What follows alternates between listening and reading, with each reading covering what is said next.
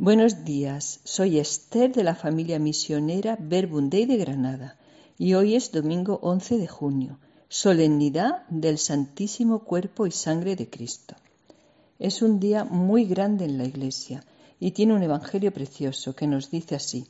Está en Juan 6 del 51 al 18. Dijo Jesús, Yo soy el pan vivo que ha bajado del cielo. El que coma de este pan vivirá para siempre y el pan que yo daré es mi carne por la vida del mundo. Disputaban los judíos entre sí, ¿cómo puede éste darnos a comer su carne? Entonces Jesús les dijo, En verdad, en verdad os digo, si no coméis la carne del Hijo del Hombre y no bebéis su sangre, no tenéis vida en vosotros. El que come mi carne y bebe mi sangre tiene vida eterna, y yo lo resucitaré en el último día.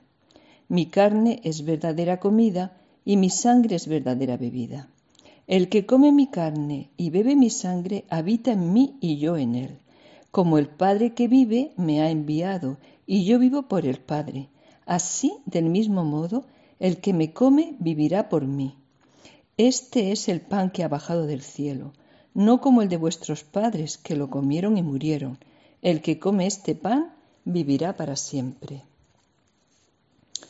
Después de leer este Evangelio, la verdad es que yo me quedo sin palabras. Estamos frente a uno, y digo uno porque hay algunos más, de los grandes misterios de nuestra fe. El Señor siempre habló con parábolas, ejemplos sencillos, compuestos de elementos cotidianos, para dibujarnos el corazón de Dios Padre, que se nos escapaba un poco al entendimiento humano. Con la parábola del Hijo Pródigo nos acerca al océano insondable de su misericordia. Con la parábola de la levadura, en medio de la masa, nos introduce en la dinámica del reino. Y ahora, hablando del pan y del vino, artículos que están en cualquier hogar, nos mete en su cuerpo místico, nos convierte en células vivas de su cuerpo glorioso. ¿Cómo se explica esto? Un Dios que quiere alimentarnos de su propia carne y de su propia sangre, es decir, de su propia sustancia, para convertirnos en parte de Él, para que comiendo su cuerpo y bebiendo su sangre seamos como Él, otros Cristos vivos, gloriosos y resucitados, porque no comulgamos una carne muerta, como hacemos con los alimentos del cuerpo, sino una carne resucitada, y gloriosa, disfrazada de pan y de vino, para acercarse a nuestra pequeñez y para convertir una vez más lo insignificante en grandioso, lo pequeño en relevante, lo ordinario en extraordinario. Esto que parece de locos y que el mundo no acaba de entender, lo creemos los que lo creemos porque lo hemos experimentado. Si esto fuera una mentira, por su propia absurdez, se habría desmoronado en los primeros años del cristianismo. Pero resulta que Jesús está vivo y además está en ese trozo de pan para ser nuestro alimento.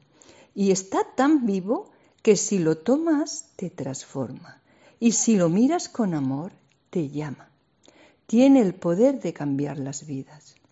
¿Cuántas personas mirando una hostia consagrada han decidido dedicarse al sacerdocio, o a retirarse a un convento, o a consagrarse de alguna manera.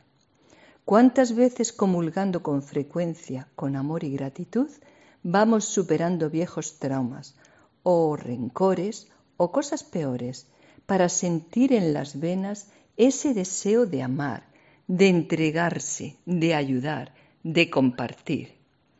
La comunión con Jesús es tan real que por mucho que se esconda bajo esas especies del pan y del vino, sus efectos sí que se ven y se notan. La comunión es la mayor inyección de vida, de alegría, de positivismo, de esperanza. Cuando comulgamos, nos dejamos alimentar por nuestro Dios y somos igual que esos niños que están siendo amamantados por el cuerpo de su mamá, abandonados en sus tiernos brazos calentitos y felices. ¿Hay algo más natural y beneficioso que esto? Así vamos creciendo y haciéndonos hombres y mujeres, con el mismo cuerpo de aquel que nos alimenta, con un corazón como el de Dios, grande, esponjoso, amoroso.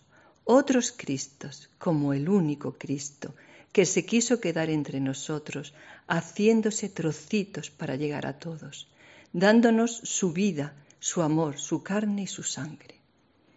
No se han inventado palabras que definan este misterio. Cualquier concepto, cualquier comparación puede ser ofensiva, porque ante esto solo queda descalzarse, rendirnos y adorar. Hasta el próximo, hasta el próximo día, amigos. Os quiero.